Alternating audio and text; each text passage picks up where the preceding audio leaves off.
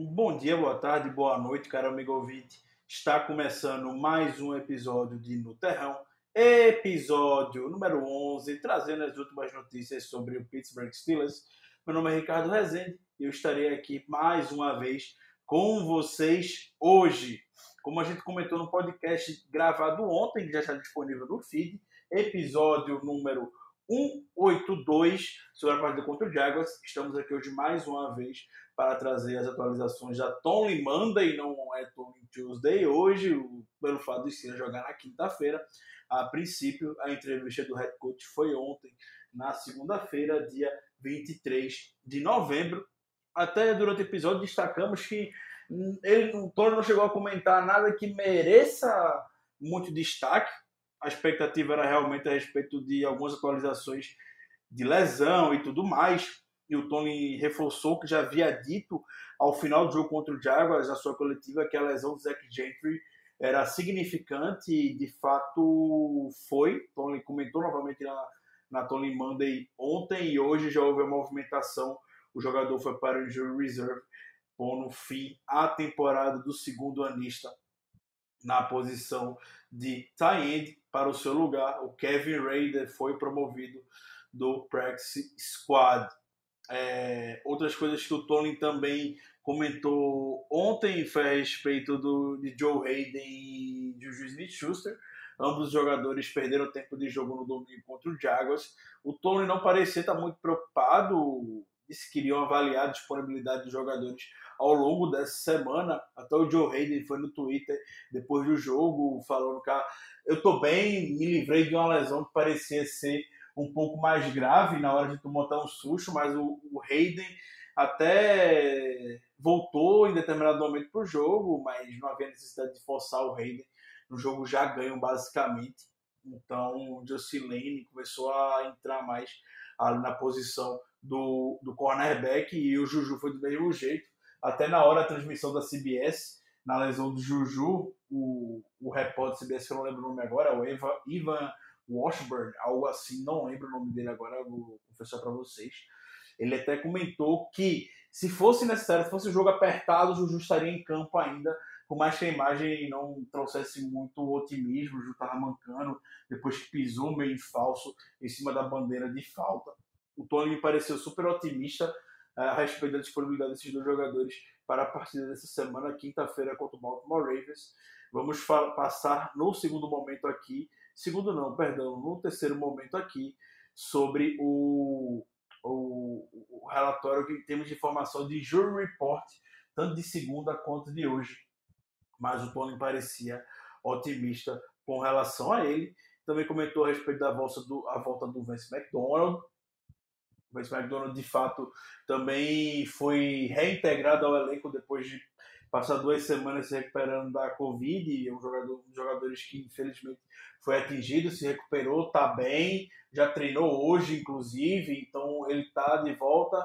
Provavelmente vai estar disponível para a equipe na quinta-feira, o nosso, o nosso tie Pelo par do Ravens, o, o Tony destacou curiosamente muito o Mark Ingram, e aí alguns minutos depois que o Tony rasgou elogios ao Mark Ingram, saiu a notícia ontem, na segunda-feira, que o Ravens tinha alguns jogadores com Covid-19, entre eles o Mark Ingram, que já estaria fora do jogo de quinta-feira, depois de rasgar tantos elogios disse que gosta muito do estilo que ele joga, que ele corre e, e, tudo mais, que o objetivo seria reduzir o impacto que o Mark Ingram, meio botando o Mark Ingram como um representante do estilo de jogo corrido que o Baltimore Ravens tem, como um, um exemplo de é um jogador que precisa ser muito bem, muito bem contido e que seria minimizado ao longo do jogo. Elogiou também o, o Lamar Jackson, elogiou também até o Dez Bryant, que voltou na, na, a jogar uma partida de NFL nessa última semana pelo Baltimore Ravens, destacou que o Dez Bryant é um alvo estratégico em situações de red zone e reconhece que o Raven, que no primeiro jogo entre Steelers e Ravens, é, o, o, Ravens procurou utilizar de jogadores com esse estilo mesmo, na toa que o touchdown foi para o Miles Boy, É, teve um outro lance que procuraram o Mark Andrews e o Dez Bryant tem esse estilo de ser um pouco mais físico, é um jogador um pouco maior quando se compara com o Marquis Brown, David Duvernay, Willis Need e tudo mais no corpo do, do Baltimore Ravens e destacou que o, que o Dez Bryant pode vir a agregar nesse tipo de, de situação. E também voltou que está feliz em voltar para a cozinha tá feliz em voltar. Ele falou que tá feliz, perdão, feliz em voltar para a cozinha da EFC Norte. Estamos invictos na temporada, obviamente invictos na EFC Norte. 3-0 dentro contra os nossos rivais de, de, divisão e vamos ter a oportunidade de aplicar uma lavada no Baltimore Ravens, vence ida, vence volta nesses jogos, sempre bom vencer dentro. Vencer na NFL é gostoso, é muito bom, ainda bem que está tendo essa sensação esse ano, mas vencer dentro da divisão é algo sem palavras, é algo muito, muito, muito bom. Times que têm sucesso e vão para os playoffs são times que se dão bem da sua divisão. A gente tá vendo lá a, a, a, a NFC, a NFC East, é, o, os times hoje se destacam pelas vitórias da divisão. Se a gente vê o, o Giants como um franco favorito, porque tem três vitórias, sendo duas contra o Football Team lá de Washington. Então é sempre bom acumular essa, essas vitórias dentro da, da divisão. É, no final das contas, tem um peso de 1,5, podemos, podemos dizer. É, em termos de Tony, é isso? Não, não, não se, se prolongou muito, início de semana também, semana curta, não nem muito o que, o que falar. Vamos passar também pela entrevista do Brent Lisberg, essa já foi hoje, dia 24 de novembro, terça-feira. O Big Ben tocou em alguns pontos que acho válido a gente poder compartilhar e comentar aqui com vocês. O Big Ben está muito feliz com a volta do Vince McDonald. Ele já sabe que eles são bem amigos, são próximos. Não à toa o Big Ben foi também para a lista de Covid pelo contato próximo que tem com o Vince McDonald. O vestiário deles ficou próximo, voltaram juntos no avião daquela partida contra o Dallas Cowboys. Felizmente o Big Ben ficou saudável. É, e aí o Big Ben até falou, tá sentindo falta de ter alguém do lado do vestiário, Vince McDonald. E a gente sabe, né, que fora o L, o Vince McDonald é o, é o jogador mais experiente ali dentro da sala, né? É um ataque muito jovem, os wide receivers são jovens, os running backs são jovens, o Eric Ibra é muito brincalhão, é um jogador muito maduro, e isso está longe de ser uma crítica para ele. Então, o Vince McDonald vai mais o estilo do, do Big Ben toda vez quando o Big Ben sente falta desse contato, ele tem muito contato com o Rick Miller, por exemplo, muitos e muitos anos. Eu vejo que o McDonald estava meio que fazendo esse, esse papel, e aí estava sentindo muita, muita falta dele durante, durante esses dias. E está muito feliz que ele está se sentindo bem, treinou ontem, conversou com ele ontem, estava com bom espírito, como uma expressão que os americanos gostam muito de, de utilizar, estava com alto astral muito bom. Então tá feliz com a volta do seu companheiro ali de, de vestiário e, e, do jogador Vince McDonald. O Big Ben também foi questionado, finalmente estão levando essas perguntas para o Big Ben, então Gary Dulac coincidentemente levou essa pergunta para o Big Ben para o Brent Fitner, a gente vai falar daqui a pouco sobre a entrevista do Brent Fitner também, e aí o Gary Dulac perguntou sobre ah, bem, você está preocupado, está lançando muita bola esse ano, o jogo terrestre não está entrando e tudo mais. E aí o Big Ben, com um ar de impaciência ao redor dessa pergunta, meio que falou que não está nem aí sobre quantas vezes ele vai lançar a bola, quantas vezes o time vai correr a bola, vai correr com a bola. A gente tá, falou, a gente está conseguindo andar bem com RPOs, são aquelas jogadas de run pass options, que o Big Ben faz a leitura na hora e ou entrega para o running back, ou faz o passe curto, um passe rápido.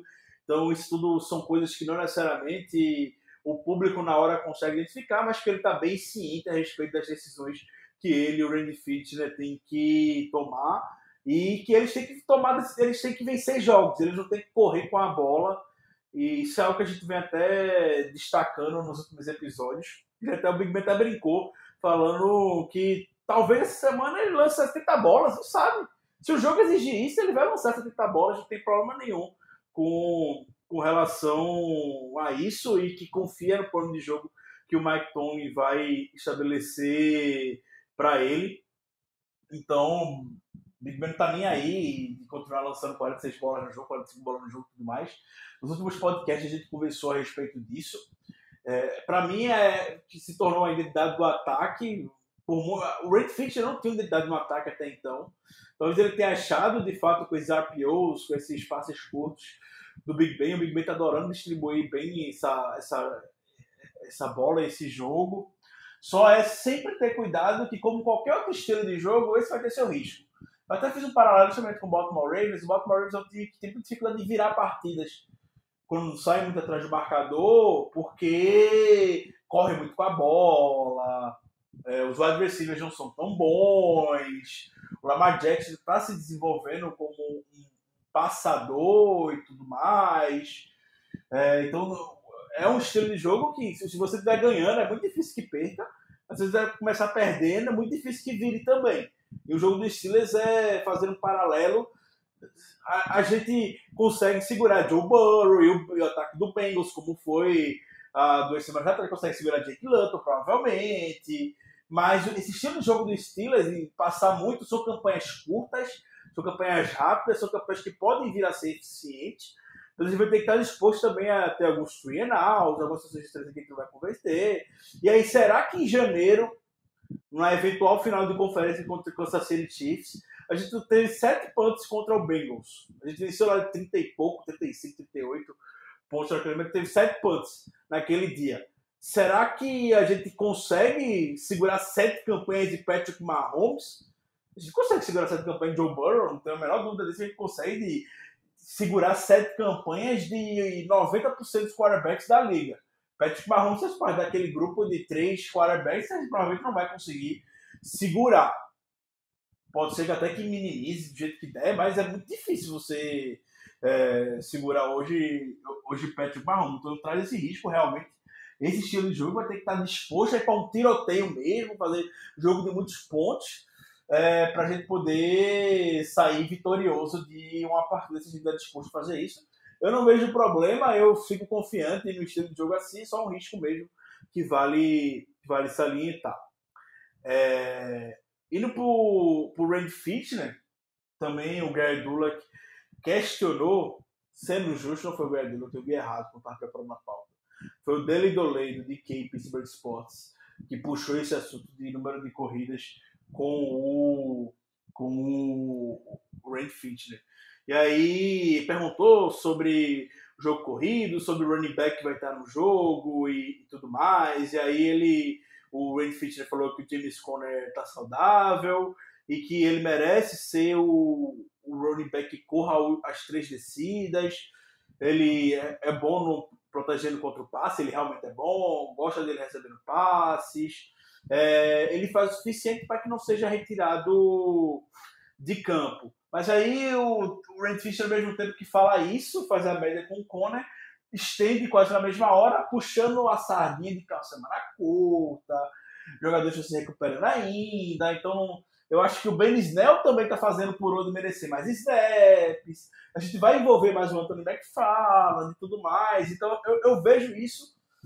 Fica a critério, os amigos podem interpretar de uma outra forma, mas eu vejo isso como um morde a sopra querer falar que o Conner é o three down running back é de fato o Tony fala que ele é que ele é o principal running back do time e tudo mais. Aí o Fitner começa falando isso, depois começa já emenda falando que o Snell merece mais chance. É, outro que fala que quer envolver mais, enfim. É, é um, para mim, isso é um morde. Ele assopra. É, acho melhor se, se enquadra aqui. Ele assoprou pro Conor e depois deu uma cutucada nele. Foi, foi o que eu interpreto dessa declaração do, do Rand Fish. Não à toa, até a entrevista do Rand Fish foi pela hora do almoço. Eu estava trabalhando, é, mas que estava vendo a movimentação na tela do Twitter. Na hora, a, a palavra que foi destacada pelo jornalista de Pittsburgh foi isso foi que o Belisão merecia mais chance. E na hora eu até fiquei, poxa, jogaram o Cone, como o americano vai falar, embaixo do ônibus mesmo, jogaram o Cone. E agora, vendo a pauta, foi que eu vi o contexto que essa frase foi utilizada, mas o que ficou destacado foi de fato o Snell está merecendo mais chances de, de corrida. É, o, também foi, o Red Fish também foi questionado a respeito do ele está preocupado com a lesão do Juju Smith-Schuster. E aí ele falou que não apareceu muito, muito preocupado e deu uma declaração que eu acho uma das mais fortes que o Randy Fitchner já deu e uma até que me surpreendeu muito positivamente. O Randy Fitchner falou que o Juju Smith-Schuster hoje, para ele, é a alma e o coração desse time. Que é um cara descontraído, é um cara divertido a nível pessoal, um cara que você quer muito ter ele próximo de você. O Villanova até uns anos falou que, que, que deseja que todos tenham um Juju na vida. É, e também teve um cara muito dedicado, um cara que está sempre nos treinos é muito participativo, a, além de ser um cara muito muito duro dentro de campo, ele consegue muitas vezes após o contato, ele faz trabalho sujo, entre aspas, de bloquear, e até a comparação com o Heinz Ward cada vez mais surgindo. E até o, o, o Red Fischer também começou sobre comparou ele com o Heinz Ward. É importante lembrar que o Red Fischer trabalhou muito próximo do Heinz Ward quando era o wide receiver coach. O Ed Fischer já foi o wide receiver coach da, da equipe de ser quarterback coach. Ele tem uma relação próxima, tem uma relação com o Heinz Ward e até falou que fez essa comparação com os dois, que o estilo de, de, de ambos, o Arnold sempre era descontraído também, só quando era risadinha e tudo mais. Então foi uma declaração até que deixou bem surpreendido positivamente. Desde a experiência do Juju e o Fitness só, responde, só correspondeu a, a, confirmou as, as, impressões que já temos e provavelmente vai ter o Juju disponível no jogo. O Enfield pareceu otimista com relação a isso. É, com relação ao Pete Butler, para encerrar essa rodada de entrevistas, começando pelo Tony, passando pelo Big Ben, pelo Red Fitner e agora encerrando com o Kit Butler. É, o Kit Butler foi questionado sobre o, o, Lamar Jackson e aí a abordagem do Steelers e, eu, e é como deve ser. Eu sei que muita gente tem um pouco de implicância com o Lamar Jackson. Eu não concordo muito.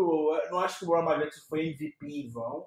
Eu gostava do Lamar Jackson sair de Louisville. Eu até gostei quando o Tony foi conversar com o Lamar Jackson no Pro Day de Louisville e, e tudo mais. Eu fiquei entusiasmado, vislumbrado com a possibilidade de contar com o Lamar Jackson.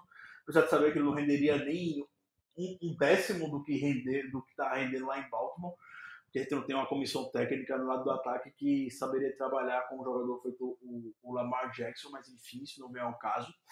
É, e, o, o Butler diz que respeita ele, é um jogador espetacular, foi MVP temporada passada, e que ninguém na NFL sabe conter o Lamar Jackson. Sabe, é, é, é, o Steelers parece ser meio que a, a criptonita dele, porque na temporada passada o jogo, o pior jogo do Lamar Jackson na temporada foi contra o Steelers. Esse ano o Lamar Jackson teve um show de turnovers no primeiro jogo entre as equipes. Então ele parece, parece a criptonita de fato a defesa do Steelers. Mas que cada jogo é um jogo e que vão fazer o possível para conter, diminuir o impacto do, do jogador, mas que antecipou que não, não sabe ainda como conter o Lamar Jackson. E até o Tony falou já sobre o Lamar Jackson, uma coisa que representa muito a abordagem que o Steelers tem com ele é com o Lamar Jackson é a gente tem é, a gente respeita ele, perdão, respeitamos ele, mas não temos medo. Não temos medo, respeitamos, mas não temos medo do, do Lamar Jackson. E aí o Kit Butler, para finalizar, foi questionado a respeito da assim, o Avery Williamson, o linebacker que chegou do New York Jets há algumas semanas, vai ser mais envolvido no ataque e, e tudo mais. E aí o Butler falou que adoraria envolver mais o, o Avery Williamson, dar mais tempo de jogo para ele, mas sente também que os jogadores que estão disponíveis hoje estão entregando bem o suficiente é, para também não tirar snaps dele, do, obviamente se referindo ao Robert Spillane diretamente, para dar snaps ao Avery Williamson, porque veio por troca e, e tudo mais é, que está confortável com uma defesa vem revezando, rotacionando nas últimas semanas, e que o Everest vai eventualmente vai estar lá disponível para poder entrar também. É, perguntou se ele, perguntou se ele pode ser, vir a ser titular um dia.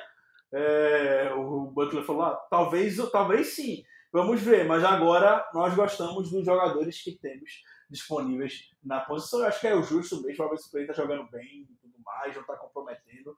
Não é justo que saque o cara só porque um outro tem mais nome ou algo nesse sentido e, e tudo mais. Por lado de entrevistas tivemos isso e já ocupamos quase 20 minutos do nosso episódio. É, em termos de movimentação no roster, até já antecipamos algumas. Fizeram ser algumas movimentações hoje, então o Kevin Raider, o tight foi promovido para o roster principal, vai ficar no lugar do Zach Gentry, que foi para o Reserve. Zach Gentry está fora da temporada depois da lesão no joelho contra a equipe do Jacksonville Jaguars. O, o Steelers assinou com a vaga que foi aberta do Kevin Raider do Practice Squad. O Steelers assinou com o linebacker, não é linebacker, perdão, é, é um long snapper, né? O Christian Cantz é muito mais long snapper do que linebacker, podemos dizer. O Christian Cantz para o Practice Squad. O Cameron Kennedy não está fazendo um bom trabalho esse ano. Bom destacar, não é movimentação em vão, né? Só porque gosta do Christian Cantz, que faz hora já faz press release Steelers direto e também o Steelers ativou o Vince McDonald da Reserve Covid List. Então hoje você está com 54 jogadores no roster. O Vince McDonald é um jogador que está como exceção, nada pelo comissário por enquanto, mas até quinta-feira você vai ter que fazer alguma movimentação no elenco para poder dar espaço ao Vince McDonald voltar para o elenco. O Injury Report do Steelers foi divulgado ontem, como esperado, muitos não treinaram é, poupados mesmo. O jogo foi domingo, já tiveram que treinar ontem, então basicamente todos os veteranos foram poupados. Big Ben, Juju, Joe Hayden, Pounce, De Castro, Villanueva, Eric Ibram, Tweet, Alualo, Hayward, Vince Williams não treinaram ontem. É, jogadores que estão lesionados, que perderam tempo, não jogaram no domingo, Trey Edmonds, Jaron Elliott e o Jalen Samuels não treinaram também. Hoje Tivemos é, a volta de alguns, então o Big Ben ele voltou, mas de forma limitada e foi deixado com a lesão no quadríceps. Não acho que tem nada a se preocupar aqui, não acho realmente ainda. Juju Smith-Schuster com a lesão no pé, treinou de forma limitada hoje. Acho que o Juju vai jogar. De forma limitada hoje. Joe Hayden não treinou pela segunda consecutiva. A lesão no joelho algo a se observar o status de jogador amanhã para a partida. É, o, o Trey Edmonds não treinou, o Sabers não treinou, o Jaron Elliott voltou a treinar, o Pouncey não treinou pelo segundo dia consecutivo, mas foi poupado, está de folga, também sem lesão. O David DeCastro também não treinou, poupado, sem lesão. É, o Villanueva voltou a treinar, o Eric Ibro voltou a treinar, o Stefan Tweed voltou a treinar, o Tyson Alualo voltou a treinar também. O Cameron Hayward treinou de forma limitada com a lesão no tornozelo. Não acho que haja preocupação aqui também, sinceramente. E o Vince Williams treinou normalmente também hoje. Então eu só acompanharia aqui. É, Big Ben treinou de forma limitada, não acho que tenha problema aqui. Não estou preocupado com, com essa lesão no quadríceps do Big Ben. Vale observar o Juju, o Joe Hayden segue sendo jogadores de destaque para poder seguir observando o status para o jogo de quinta-feira contra o Baltimore Ravens. Amanhã já sai o status de todos eles. Por fim, o, como já devem saber, a equipe do Baltimore Ravens no momento está passando, infelizmente, por, por situações de Covid e tudo mais. E já desejamos todas as forças e melhores aos, aos jogadores e membros da comissão técnica do Baltimore Ravens que foram afetados pela pela doença. Então o Ravens hoje está com. São 10 nomes envolvidos no Baltimore Ravens, entre jogadores e técnicos que estão na lista de Covid. Entre jogadores tem o Mark Ingram, tem o J.K. Dobbs, sim, os dois principais running backs no jogo de quinta já estão fora. O, o, o nose tackle Brandon Williams, grandíssimo desfalque para jogo para defesa contra o jogo terrestre do Baltimore Ravens. Brandon Williams é um dos melhores run stoppers da NFL. Brandon Williams é um fenômeno ali no meio da linha, defendendo contra o, o passe e não vai jogar. Eu até vi o, o injury report do Baltimore Ravens. O Calais Campbell também não, não treinou, já não jogou contra o Titans. O Derek Wolf também, que é, seria o depth da, da linha defensiva, não treinou hoje, então tá, tá uma situação bem delicada em termos de lesão lá em Baltimore. É, além desses três jogadores que estão na lista de Covid, já estão fora. O Fernando McPhee, o linebacker também, tá na lista de Covid. E o cornerback já estava no Jury Reserve, o, o Iman Marshall. Além desses cinco, tem também membros da comissão técnica que estão com a Covid-19. Até então, a NFL mantém, está mantendo a posição que vai ter jogo na quinta-feira, normalmente. É, eu, eu ficaria. É decisão prudente para mim, obviamente, adiar esse jogo. Claro, para mim, com certeza, é decisão prudente. Mas eu ficaria muito chocado. Tem que acontecer algo muito, mas muito espetacular para a NFL. Adiar um jogo na quinta-feira, feriado nacional nos Estados Unidos, jogo extremamente tradicional no calendário da NFL. A NBC dificilmente iria abrir mão desse jogo na quinta-feira, que nem a NBC só transmite dois jogos na quinta-feira: a abertura da temporada e o jogo de Thanksgiving. A NBC não vai querer abrir mão desse jogo na quinta-feira. É... Duelo de divisão. O jogo já foi quente na primeira partida. Ravens com a temporada na reta. Steelers invicto. Muito difícil que a NFL desse cenário queira mexer nessa partida. Novamente, eu acho a decisão prudente a ser tomada. Esse jogo não deveria acontecer agora, mas a NFL, a não ser que aconteça algo muito grande, que a NFL realmente se veja na parede para ter que adiar esse jogo, a NFL não vai mexer nessa parte do Ravens, vai desfalcado mesmo para esse jogo. E eu não. Inevitavelmente, a gente vê peças importantes do Ravens, infelizmente, fora. Então, gera um tipo de esperança na, na equipe e tudo mais. É, sem Marquinhos, sem J.K. Dobbs e etc. Mas eu lembro que esse esquema de corrida do Baltimore Ravens funciona com o Gus funciona com o Justice Hill. Gus já meteu mais de 100 jogos de temporada passada contra a gente. E Steelers e Ravens é, é, jogo disputado independente de quem está ali envolvido, de quem está ali no meio. A gente, a gente já viu o Steelers ganhando de, do Ravens com o Charlie Batch alguns anos atrás. O Ravens só aquela defesa com o Ray Lewis, com o Ed Reed, defesa que foi campeão do Super Bowl. Histórica defesa do Ravens. E aí a gente viu o Charlie Batch indo lá e ganhar em Baltimore o jogo. A gente já viu ano passado mesmo o Duck Rogers quase conduzindo a equipe à vitória naquela primeira partida dele quando o Medellín saiu machucado, quase conduzindo a vitória. Enfim, é, essa, eu não. Minha preocupação com o Baltimore continua a mesma. Eu acho um time extremamente perigoso. Eu respeito muito esse time do Baltimore Ravens. Ainda acho que vai ser um jogo muito, muito equilibrado, muito disputado. Então não entraria muito nessa onda. É, então, por hoje é isso, pessoal. 28 minutos de programa, pouco mais do que a gente gostaria, mas muita coisa para atualizar. Um grande abraço para todos e até a próxima.